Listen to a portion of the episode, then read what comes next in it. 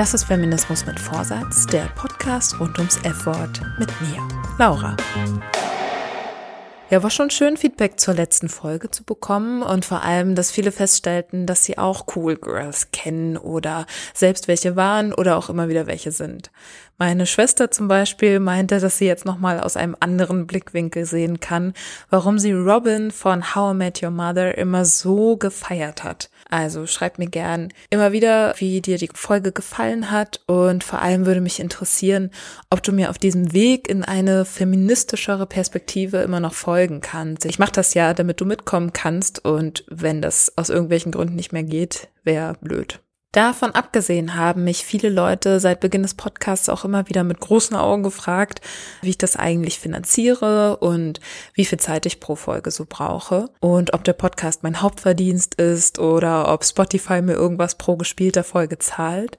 Und falls du dich das auch schon gefragt hast, die Antwort ist nö also ich arbeite in Teilzeit und ja, verdiene so mein Geld und brauche für die Konzeption des Podcasts, also die Recherche, Interviews, Einsprechen, Schnitt, Distribution und Marketing zusätzlich jede Woche so um die 15 Stunden und ich liebe das auch richtig doll und bin total froh, dass das mittlerweile so einen großen Teil meines Lebens einnimmt. Ja, und wenn du Lust hast, das Ganze nicht nur mit Klicks und Weiterempfehlungen zu supporten, gibt es jetzt auch die Möglichkeit, auf Steady zu spenden. Dort findest du verschiedene Mitgliedschaften, mit denen du den Podcast ab 1,50 Euro monatlich unterstützen kannst.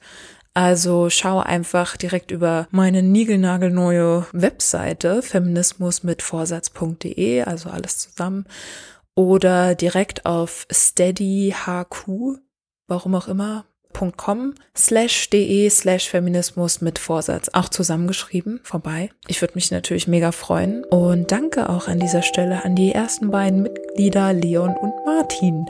Ist ja eben doch eine Form von Wertschätzung, so Geld und so. Ja, zum Thema. Der Titel der Folge ist ja gemeinsam vereinzelt, Hashtag MeToo und wenn das Private politisch wird. Und ich hatte es am Ende der letzten Folge ja schon angekündigt, lasst uns miteinander reden. Also jetzt nicht nur ich mit dir, sondern auch du mit dir und natürlich anderen. Denn diese Ungerechtigkeiten, von denen du jetzt im Podcast schon einige gehört hast und wahrscheinlich auch schon selbst erlebt hast, erleben halt viele Menschen. Wir müssen uns darüber austauschen, weil es sich eben nicht um Ausnahmen handelt und sie gemeinsame Erfahrungen von vielen sind, also kollektive, strukturelle Erfahrungen. Für mich war es zum Beispiel ziemlich erleichternd mitzubekommen, dass nicht nur ich dieses Lach doch mal zu hören bekomme. Von klein an höre ich mir das an und hab's auch ja, meistens persönlich genommen, weil ich dann dachte, die Leute finden mich irgendwie unsympathisch oder hässlich oder was weiß ich. Und heute denke ich mir halt so, ja, selbst wenn, sag mir doch nicht, wie ich auszusehen habe. Aber diese Gewissheit kam ja vor allem daher, dass ich eben Frauen kennengelernt habe, denen es genauso geht. Und weil ich den Unterschied erfasst habe, dass Männer eben nicht oder sehr viel seltener gebeten werden, netter zu gucken. Die sind schließlich meistens keine Objekte, die schön auszusehen haben und Frauen halt leider schon. Ab und zu.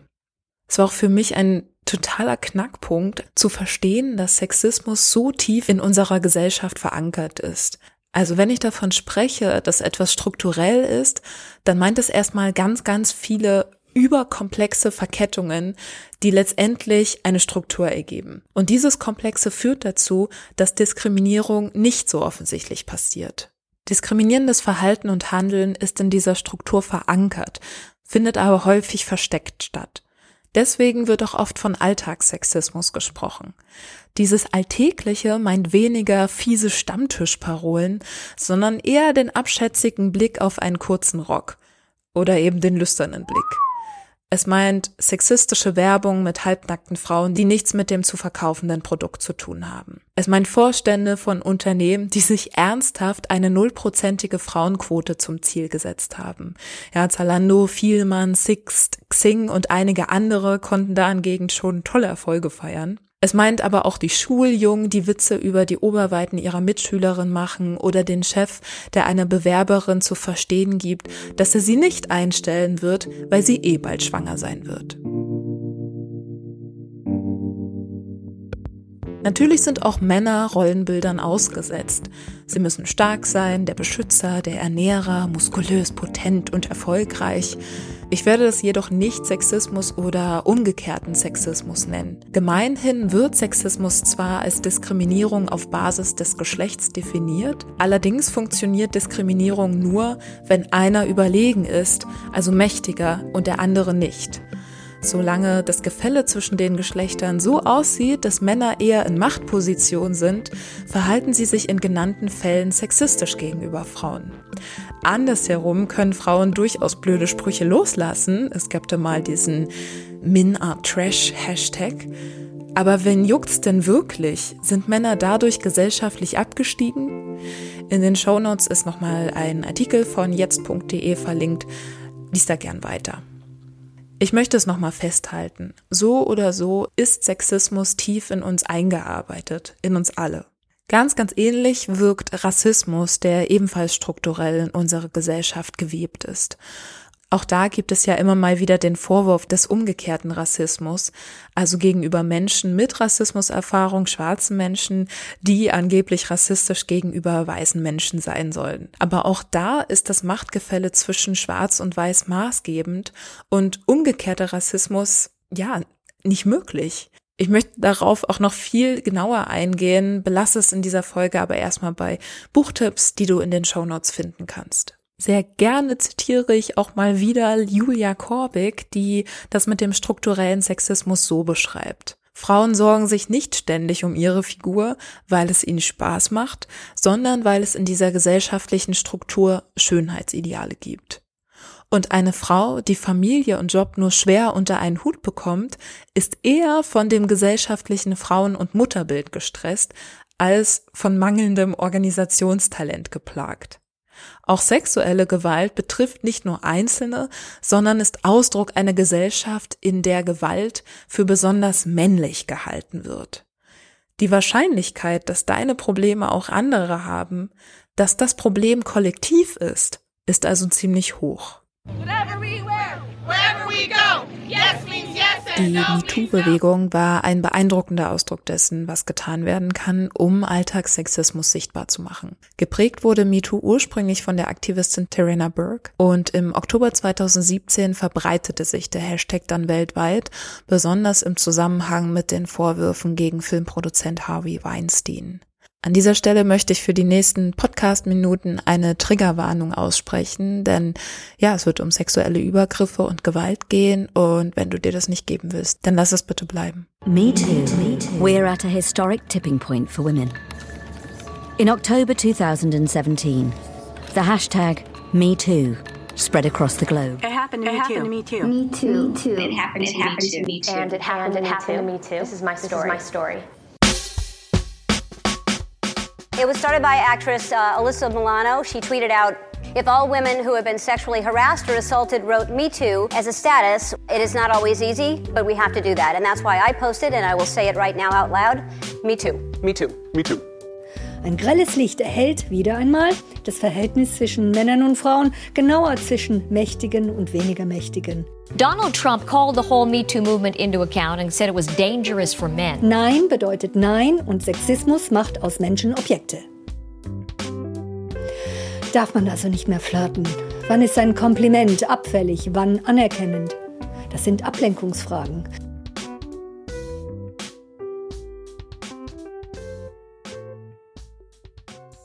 Die MeToo-Debatte hat mich nochmal daran erinnert an eine Situation, äh, die mir in Australien passiert ist und hat mir nochmal vor Augen geführt, wie übergriffig das war und wie hilflos ich mich gefühlt habe und mir auch nochmal bewusst gemacht, wie oft das eigentlich vorkommt und wie wenig darüber gesprochen wird. Also ich, mir ist auch nochmal so bewusst geworden, wie wenig ich darüber eigentlich geredet habe, weil ich eben beschämt war. Auch für mich war das ein ziemliches Erweckungserlebnis, dass es sich nicht erst um einen meldenswerten Übergriff handelt, wenn ich von einem fremden Menschen im Park vergewaltigt werde. Denn seit der Verschärfung des Sexualstrafrechts 2016 kommt es ja nicht mehr darauf an, ob nur mit Gewalt gedroht oder diese auch angewendet wurde. Entscheidend ist, das Opfer hat die sexuelle Handlung nicht gewollt. Nein heißt nein. Du erinnerst dich. Abgesehen davon handelt es sich bei den TäterInnen eher um nahestehende Personen. Um Personen, denen du dein Vertrauen vielleicht schon geschenkt hast. Das zeigt eine Studie des Bundes über die Lebenssituation von Frauen in Deutschland. Bei möglichen Mehrfachnennungen gaben nur 14,5 Prozent der Befragten an, dass der Täter oder naja, es sind in den wenigsten Fällen Frauen ein Unbekannter war. 22,3 Prozent kannten denjenigen flüchtlich. Und in den meisten Fällen, also 49,3 Prozent, handelte es sich um Ex-PartnerInnen oder aktuelle Geliebte und PartnerInnen. Nicht umsonst haben Feministinnen jahrelang dafür gekämpft, dass Vergewaltigung in der Ehe bestraft werden kann. Bis zum Gesetzesbeschluss 1997 wurde anscheinend so getan, als gäbe es sowas nicht oder würde halt einfach zu den Pflichten einer Ehefrau gehören, egal ob sie will oder nicht. Aber gut, ob Ehe oder nicht, dein Date, Freundinnen, Verwandte oder fremde Menschen im Park, sobald es gegen deinen Willen auch nur zur Androhung von sexueller Gewalt kommt, ist das strafbar. Dafür muss aber auch erstmal erkannt werden, was eigentlich sexistisch ist oder was sexuelle Gewalt androht. Ist jetzt vielleicht auch nicht immer so einfach zu differenzieren. Puh, also ich fand es echt stark und wichtig, dass Frauen sich dazu geäußert haben. Hätte mich jetzt aber selber mehr so in diese Helikopterperspektive gepackt, also wo ich das einfach immer nur so verfolgt habe, mich selber wirklich nie betroffen gefühlt habe und nie das Gefühl hatte, ach ja, das kommt mir bekannt vor. Das ganze Drama habe ich auch voll miterlebt und war auch mit auf dieser MeToo-Welle. War dann allerdings irgendwann echt schwer genervt, weil ich der Meinung bin, dass viel zu viele Frauen sich das ein bisschen zu, das ein bisschen ausgenutzt haben und einfach gesagt haben, ja, MeToo. Und da auch vielen Männern einfach nicht ganz gerecht gegenüber gehandelt wurde und dass man da einfach irgendwie übertrieben hat. Aber dadurch, dass man sagen konnte, Hashtag MeToo und wenn da auch nur irgendeiner was gegen gesagt hätte, so nach dem Motto, ja, ähm, hör mal, komm mal runter, dann wäre man sofort irgendwie angemeiert worden und gesagt, sag mal, was fällt dir eigentlich dagegen zu äußern? Das ist so eine gute Bewegung. Endlich trauen sich Frauen aus ihrer Haut raus. Ich habe das mitbekommen als ein mediales Phänomen und man hat darüber gesprochen und ich fand das auch, also mich hat das betroffen, insofern, als dass ich das schlimm fand. Aber ich habe relativ lange gebraucht, um so den Bogen zu spannen, um erstens diese strukturelle Ungerechtigkeit mitzuschneiden und wahrzunehmen und dann aber auch auf mein eigenes Leben zu beziehen und dann wieder zurück. So, was sind mir denn für Dinge widerfahren, die irgendwie prägend waren und die so einfach ähm, kein Einzelfall sind, sondern was Strukturelles dahinter stehend haben. Und unter anderem so Dinge wie, dass mir aufgefallen ist, ah, es ist nicht normal, dass einem als äh, 13-Jährige im Zeltlager von dem 25-jährigen Teamer erzählt wird, wie schade es ist, dass man noch nicht 18 sei, weil dann könne man ja entjungfert werden. Und ich das als ein Kompliment quasi damals verstanden habe, weil ich den cool fand und natürlich äh, Jahre später mir denke, ach du Scheiße. Es hat dann doch ziemlich lange gebraucht, um festzustellen, hm, da war doch auch mal was bei dir. Aber irgendwie habe ich das sehr verdrängt und ganz schön untergraben. Ich weiß jetzt nicht, ob das allein, ob der Anschluss jetzt allein durch die MeToo-Kampagne kam, aber es hat mir, ich würde sagen, es hat mir Mut gemacht, erstmal mit mir selber dazu nochmal ins Gespräch zu kommen und das ist, glaube ich, schon mal der erste Schritt in die richtige Richtung. Und ja, zumindest, zumindest in der Hinsicht mein Denken verändert, mir nochmal zuzugestehen. Das war nicht cool, was damals vorgefallen ist.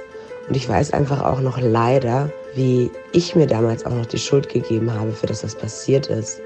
Und ich war dann aber echt irgendwie krass genervt davon. Bin dann aber wieder zurück und habe überlegt, was ist denn bei mir? Wie sieht es bei mir so aus?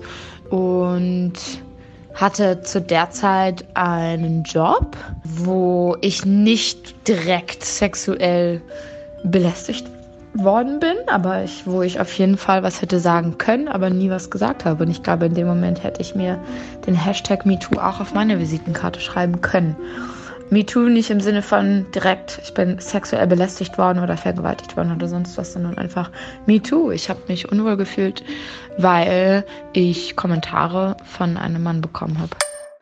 auch wenn das jetzt nichts Schlimmes war, beziehungsweise jetzt, wo ich das schon wieder sage, ertappe ich mich dabei, es wieder zu rechtfertigen und zu sagen, ach, du wurdest sie doch gar nicht vergewaltigt oder so, jetzt stell dich doch mal nicht so an. Aber es waren sexuelle Übergriffe und ich habe durchaus dann leider auch mich hinterfragt, was ich denn falsch gemacht habe oder was für Signale ich gesendet haben musste, dass diese Person gedacht hat, sich das erlauben zu können. Also ich habe jetzt im Urlaub zum Beispiel wieder gemerkt, als ich mit zwei Männern da über so ein Erlebnis oder über dieses Erlebnis gesprochen habe, dass ich mich da dann doch auch wieder erstmal erklären musste. Also und eben diesen, dieses Verharmlosende ausräumen musste. Das ähm, fand ich erstaunlich. Also auch nach 2017 irgendwie noch erklären zu müssen, nein, sowas kann nicht sein und es darf einfach so nicht stattfinden. Ich denke, wenn ich jetzt Opfer von sexuellen Belästigungen wäre und oder sexuellen Übergriffen, dass ich definitiv selbstbewusster reagieren würde. Ich würde mich selbstbewusster widersetzen und ich glaube vor allem, dass mich in diesem Denken die MeToo-Debatte bestärkte. Wie du hörst, haben die Aussagen ziemlich viel gemeinsam. Gemeinsame Erfahrungen eben, für die sich Einzelne ursprünglich geschämt haben, weil sie dachten, es beträfe nur sie allein. Wenn du es zu MeToo-Zeiten noch nicht getan hast, frag doch mal in deinem Freundinnenkreis rum. Also bitte nicht so plump, wie sich das jetzt gerade anhört, aber wahrscheinlich wird nahezu jede Frau von sexueller Belästigung oder Übergriffen berichten können. Auch ich habe nochmal in älteren Aufnahmen von mir gekramt und einen Ausschnitt gefunden, in dem ich von einer unangenehmeren Situation berichte. Und das ist auch wieder typisch. Ich habe seit der Aufnahme, also seit über einem Jahr, auch nicht mehr daran gedacht. Verdrängung ist echt ein hungriges Monster. Das ist der Wahnsinn. Ich kann mich jetzt an eine Situation erinnern in Neukölln im Club, da war ich mit einer Freundin unterwegs und die hatte noch drei Kumpels dabei. Und irgendwann waren wir dann auch ziemlich gut dabei, ziemlich betrunken. Und irgendwann war dann dieser eine Kumpel auch der Meinung, mir irgendwie an Arsch zu fassen. Und dadurch, dass es aber auch ein Kumpel war von dieser Freundin und irgendwie von den anderen Jungs und ich mich wirklich auch gut mit denen verstanden hatte, konnte ich das dann noch schwieriger einordnen, als ich das könnte, wenn es ein Fremder wäre. Also Gut, mit Fremden ist es auch wieder schwierig, weil dann ist man immer so, hä, war das jetzt ein Versehen? Also ist das jetzt einfach gerade nur eng und der ist nicht anders an mir vorbeigekommen? Klar, wenn man dann im Nachhinein drüber nachdenkt, ist man auch so, hm, ja, bestimmt. Aber ich glaube, ich bin halt nicht so vorbereitet, was ich dann machen soll. Also ich habe mir noch nicht fest vorgenommen, dass ich dem dann direkt eine reinhaue, sondern ich glaube, ich für mich wünsche mir einfach, dass das nicht passiert, dass ich gar nicht erst in die Situation komme, darauf irgendwie reagieren zu müssen. Und auch mit diesem Kumpel, ich glaube, ich habe, ich weiß gar nicht, was ich dann gemacht habe. Ich glaube einfach nichts. Und dann so ein paar Wochen später hatte ich auch mehr im Witz dieser Freundin, die da mit mir war, davon erzählt, hm, ach so, ja, ach der Typ, den siehst du mal wieder. Ah ja, der hat mir damals äh, voll an den Arsch gekrapscht so.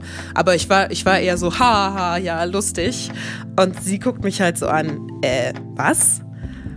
Ich, ja, nee, also das war ja dann auch nicht so jetzt nicht das war ja nicht böse gemeint oder so und sie halt so äh, ja, aber also das ist aber nicht cool. Also egal, ob das jetzt ein Kumpel von mir ist oder irgendwie, das macht man einfach nicht, das gehört sich einfach nicht. Und ihr hat es, glaube ich, also vor allem aufgestoßen, dass ich ihn sozusagen fast verteidigt habe oder irgendwie so war, ja gut, wir waren ja auch betrunken und ähm, gut, wir haben ja auch irgendwie zusammen getanzt oder so, dann, ja, dann kann das schon mal passieren.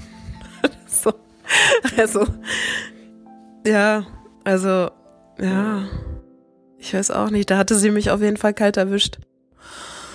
Puh, ähm, an dem Punkt hatte ich zwar irgendwo schon verstanden, dass da irgendwas nicht okay war, aber so wie ich die Dinge am Ende weglache und auch so zur Unterhaltung preisgebe, merke ich, dass da allein im letzten Jahr doch noch einiges mehr an Bewusstwerdung passiert ist und auch in Zukunft passieren wird. Also ist ja eine Reise hier, aber ja, krass. Aber zurück zur Hauptaussage. Also MeToo hat das Ganze ja jetzt unterfüttert. Fakt ist, wir leben in einer sexistischen Gesellschaft und der Scheiß ist einprogrammiert. Die Frage ist jetzt, wie kriegen wir das wieder raus? Ich habe das dumme Gefühl, dass jeder und jede seine oder ihre eigene Festplatte neu formatieren muss. Oder, naja, zumindest im ersten Schritt schlaue Sachen lesen, hören und sehen, sich reflektieren. Bei einer Lesung zu Black Feminism meinte Alice Hasters, dass es nun schon so lange Rassismus gibt, dass einfach kein lebender Mensch existiert, der sich an eine Welt ohne Rassismus erinnern kann. Vielleicht ist das mit Sexismus genauso. Wie könnte dieses bessere Leben denn aussehen und wie kommen wir dahin? Ich denke, um da weiterzukommen, braucht es einen weiteren Schritt. Sich politisieren. Das bedeutet einfach, dass sich Menschen politisch engagieren müssten, wenn sich was ändern soll. Ich verstehe das so, dass man Dinge oder Situationen, die einem im privaten Leben passieren, in dem Zusammenhang als Frau, also vielleicht sexistische Äußerungen oder frauenfeindliche Äußerungen, dass man sowas vielleicht einfach in seinem Privatleben hinnimmt und sich keine Gedanken großartig darüber nimmt und es einfach akzeptiert, wobei es aber eigentlich wichtig wäre, das auch an die Öffentlichkeit und somit in die Politik zu bringen und mehr darüber zu reden. Hätte man mich vor 10, 15 Jahren gefragt, ob ich äh, politisiert bin oder ein politischer Mensch bin, ähm, hätte ich ganz klar Nein gesagt. Das hat mich früher so 0, 0, 0,0 interessiert. Ja, ich bin 2003 auf die Straße gegangen, um gegen den Irakkrieg zu demonstrieren. Ich war in der Antifa, aber eher, weil es cool war und nicht, weil ich dachte äh, oder wirklich die politischen Sachen verstanden habe. Aber so in den letzten fünf bis zehn, eher fünf Jahren interessiere ich mich echt immer mehr für Politik und verstehe es auch immer mehr. Ähm, ich glaube auch zum Teil wegen ähm, meinen Erfahrungen, die ich gemacht habe, durch meinen Partner, der als Flüchtling nach Deutschland kam und ich damit quasi Teil der politischen Ereignisse war. Und dadurch habe ich mich, glaube ich, immer mehr dafür interessiert und rege mich auch immer mehr über Politik auf, würde mich auch gerne mehr politisch engagieren, weiß aber leider nicht wie, beziehungsweise weiß nicht wofür.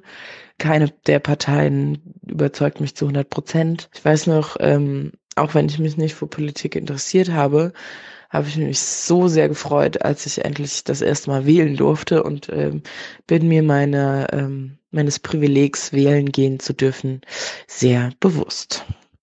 Also ein Hoch auf die Demokratie und Leute, Politik ist was Wichtiges. Ja, akzeptiert es einfach mal.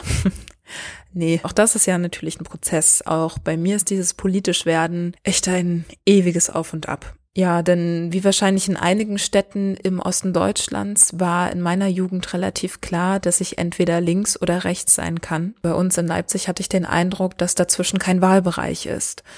Und ja, ähnlich wie bei meiner Bekannten war es einfach ganz cool, bei der Antifa zu sein und auf Demos irgendwas mitzubrüllen, was ich eh nicht verstanden habe. Denn auch die mit Fremdwörtern gespickten Broschüren der linken Läden habe ich nie so wirklich gecheckt. Naja, und dass ich aus der Vorstadt komme, das habe ich dann lieber auch nicht erwähnt. Nichtsdestotrotz war das auch die Zeit, in der ich diese Kraft der Gemeinschaft und dieses Motiviertsein, weil wir alle gegen das Gleiche sind, zum ersten Mal zu spüren bekommen habe. Mit der Zeit wollte ich nur lieber für irgendwas sein. Mit dem Studium in einer Thüringer Kleinstadt kam auch die Käseglocke. Ich habe echt nichts mehr mitgekriegt. Obwohl ich was mit Medien studiert habe, war ich wirklich völlig raus.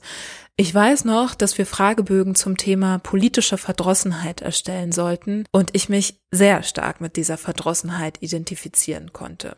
Den Tiefpunkt bezeichnete eine schriftliche Prüfung, in der der Fall um Whistleblower Edward Snowden behandelt wurde. Ja, und ich kannte halt den Namen einfach nicht. Uh, my name is Ed Snowden. I work for Booz Allen Hamilton as an infrastructure analyst for NSA uh, in Hawaii. Und ich wusste sofort, dass das richtig, richtig peinlich ist.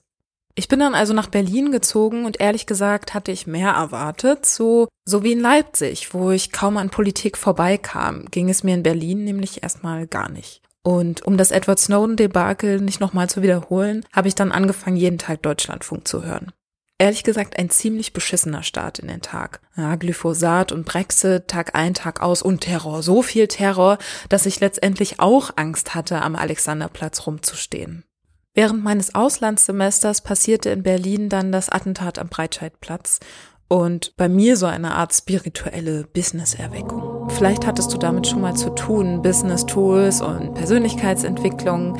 Damit wird zum einen jede Menge Geld gemacht und zum anderen gibt es tatsächlich einiges Interessantes zu lernen. Aber zu einem politischen Menschen hat mich das sicherlich nicht gemacht. Und das während ich in Buenos Aires an einer der politischsten Unis studierte. Also da verging wirklich kein Tag, an dem ich nicht gesehen habe, dass Studierende Banner bemalt und Plakate geklebt haben. Ja, es gab auch Sitzstreiks und alles Mögliche. Die Entrepreneure, denen ich folgte, werben dagegen eher für Nachrichtendiäten. Habe ich dann natürlich auch gemacht. Tagespolitik? Nö. Ist aber leider ziemlich selbstbezogen. Und dann sind wir halt auch wieder bei diesem, du bist allein für dich verantwortlich, du als Individuum. Es blendet dieses ganze Strukturelle total aus. Denn auch wenn in spirituellen Kreisen gemeinschaftliches hochgehalten wird, sobald damit Geld verdient wird, geht's doch irgendwie einfach um Selbstoptimierung und eben nicht um das Gemeinschaftliche. Mit der Beschäftigung mit Feminismen und damit oftmals verknüpften Diskriminierungsformen wie eben Rassismus nimmt meine Politisierung auf jeden Fall Fahrt auf. Eine Entscheidung dafür war besonders wichtig. Glaube ich daran, dass der Tropfen auf den Stein etwas bewirken kann oder nicht? Ja, und meine Antwort ist ja. Über das Private hinaus, also auf Arbeit, in den Öffis, auf der Straße und überall sonst noch, für den eigenen Standpunkt einzustehen, klingt erstmal sehr heroisch, irgendwie anstrengend und vielleicht sogar verbissen. Das Private ist politisch ist einer der Ausrufe der 70er Jahre Frauenbewegung. Zugegeben lässt dieser Ausspruch einigen Interpretationsspielraum zu. So war er dieses Jahr auch das Motto der Berlinale, weil letztendlich, was ist denn nicht politisch? Das Private ist politisch, bedeutet für mich ja, dass man auch im Alltag natürlich mit ganz unterschiedlichen Menschen in Kontakt kommt, die vielleicht auch mal nicht die gleiche politische Meinung haben wie die eigene. Letztens hatte ich zum Beispiel einen Fall, wo halt ähm, eine Frau, ja, war wahrscheinlich ein bisschen verwirrt in der Bahn, ja, irgendwie was von Türkenkindern geredet hat und es klang auf jeden Fall, also es war auf jeden Fall rechtes Geschwafel. Da muss man dann meiner Meinung nach Zivilcourage zeigen, habe ich auch gemacht, aber es haben auch ein paar andere Leute gemacht, also es war, ich war echt positiv überrascht, wie viele Leute da direkt den Mund aufgemacht haben. Genau, das ist so, also was einem im Alltag begegnet, würde ich sagen. Konkreter wird es dann, wenn man selbst von irgendwelchen größeren politischen Maßnahmen betroffen ist. Ich äh, kassiere jetzt schon ein bisschen länger Hartz IV, habe zwar noch einen Nebenjob, bin dann sozusagen Aufstocker und insgesamt auch noch privilegiert. Also ist jetzt nicht so, dass ich irgendwie im, dass ich mir jetzt Sachen, die ich wirklich haben will, überhaupt nicht leisten kann. Aber trotzdem ist es schon, also man hat schon einen gewissen Betrag zur Verfügung und weil ich mache auch gerade noch ein Fernstudium, das könnte ich noch dazu sagen. Und aber ein Fernstudium zählt in dem Fall nicht als reguläres Studium und daher konnte ich auch kein BAföG beantragen. Was ich aber eigentlich noch viel schlimmer ist, ist schon teilweise eine Art permanenter Druck durchs Amt. Also man muss halt wirklich regelmäßig Unterlagen einreichen, teilweise Kontostände und solche Geschichten. Und das ist ja dann schon, also ja, das ist schon eine Art Druck, der dann auf mir lastet. Und das ist ja ein ganz konkretes Beispiel was viele Menschen aber betrifft und viele wahrscheinlich auch viel schlimmer als ich. Das Private ist für mich politisch, weil meine eigenen Gedanken und meine Handlungen immer im privaten Bereich immer auch Folgen für andere haben. Und das zeigt sich für mich einfach an der Art und Weise zum Beispiel, wie Männer mit Gefühlen umgehen. Und ich habe ein Rollenbild als Vater gehabt, der mit seiner Emotionalität nicht sonderlich gut umgehen konnte, beziehungsweise damit nicht sonderlich offen war, weil er auch wiederum vermutlich einen Vater hatte, der ähnlich war. Und so bin ich vielen jungen Männern begegnet, die auch Väter hatten, die sicherlich Emotionalität wahrgenommen haben, aber Schwierigkeiten hatten, damit gut umzugehen. Und da zeigt sich sehr schön, wie dann aus einer Person, die mit Emotionen nicht so gut umgehen kann oder aus einer Gesellschaft, die Männer als unemotional entwirft, dass daraus viele andere junge Männer werden, die dann in Beziehungen oder in äh, Partnerschaften oder in Freundschaften landen, in denen sie mit dem Thema Emotionen erstmal auf eine bestimmte Art und Weise umgehen und dann plötzlich vielleicht auch lernen müssen, anders damit umzugehen, als sie es selbst vorgelebt bekommen haben. Ja, oder sie werden dann einfach Diktatoren und führen einen Krieg nach dem nächsten. Irgendwo muss das Ganze ja kanalisiert werden, ne? Also ist jetzt meine spontane These, ich kann nichts beweisen. Für mich ist mittlerweile so ziemlich alles politisch, auch Leitungswasser zu trinken statt Wasserflaschen zu kaufen. Die 70er Jahre Frauenbewegung im Westen Deutschlands erkannte den Zusammenhang von privaten Problemen, die eigentlich gesellschaftliche sind, und verschaffte sich Gehör, indem sie diese Probleme politisierte. Und diese befreiende Entdeckung, nicht allein mit Problemen von Sexualität bis Gewalt zu sein, wurde eben von der amerikanischen Feministin Kate Millett dann in dem Slogan Das Private ist politisch übersetzt. Also der Ausspruch, das Private ist politisch, ja, erinnert mich als allererstes mal an eine geschichtliche Hausarbeit, die ich zu dem Ausspruch geschrieben habe. Ich habe wirklich nur noch sehr vage Erinnerungen, was davor eigentlich war, weil das für mich kein das klingt hart, ne? Aber es war für mich kein präsentes Thema in meiner Kindheit und Jugend auch nicht. Das war, ich glaube, vielleicht war ich da eher so in dieser Coolness-Phase, wo ich dachte, hä, es gibt keine Unterschiede. Und ähm, bin dann eher so vielleicht, ich war auf keinen Fall sensibel dafür, was äh, wie diese politischen Strukturen in mein Privatleben noch mit einwirken. Und das ist, hat sich mit dieser Hausarbeit auf jeden Fall geändert. Und ich habe auch gesehen, wie relevant für mich das Private ist, um politisch zu handeln oder politisch irgendwie wirksam zu sein, weil man diese Strukturen erstmal aufdecken muss im Privaten, weil sie da so viel versteckter sind. Und ich glaube auch, dass wir auf der politischen Ebene, was die Gleichstellung von Mann und Frau sind, schon einen weiten Weg getan sind, aber auf der privaten Ebene das noch überhaupt nicht so angekommen ist. Dass es in der privaten Ebene wir da noch sehr zurückhängen und wir das uns jetzt vielleicht es jetzt ansteht, das auch weiterhin genauer unter die Lupe zu nehmen. Das finde ich echt interessant, weil das bedeutet ja, dass es so eine Wechselwirkung ist. Also damals in den 70ern hat man dann verstanden, ah, okay, meine privaten Sachen sind gar nicht nur privat und individuell, sondern die betreffen eben viele Leute. Das ist ein kollektives Problem und deswegen sollten wir uns gesellschaftlich auch darum kümmern. Und du hast dann quasi in der Gesellschaft angefangen, ne? gesehen, dass ah, da werden irgendwie Gesetze geändert und da wird die Situation für die Frau verbessert. Hm, war, war jetzt irgendwas schlecht? Äh, guck, guck, ja. ich mal nach. Und, und kannst du dich noch erinnern, was, was da in deinem Privaten, was du da entdecken konntest? Mm, also ich habe eher so zeitgenössischere Beispiele. Ja, ähm, jetzt, wo ich mit meinem Partner auch zusammen wohne. Es zeichnet sich ja auch schon vorher ab, aber dieses, ich sehe einfach, er macht die handwerklichen Dinge. Ich meine, er ist auch Handwerker und dann macht er mal hier schnell noch was, bringt schnell noch was eben an und ich kocht derweil schnell noch ein Abendessen, damit das alles ganz effizient und fix passiert. Und sowas basiert halt aber nicht auf dem Zufallsprinzip, sondern also vielleicht auch nach Kompetenzen, aber wer weiß. Also das kommt, das bedingt sich ja alles gegenseitig. Oder dass ich halt eigentlich immer die Wäsche wasche. Also eigentlich wasche ich immer die Wäsche, weil ich auch weiß, er wirft einfach nur alles zusammen und das ist dann wieder, das will ich dann nicht. dann mache ich's lieber.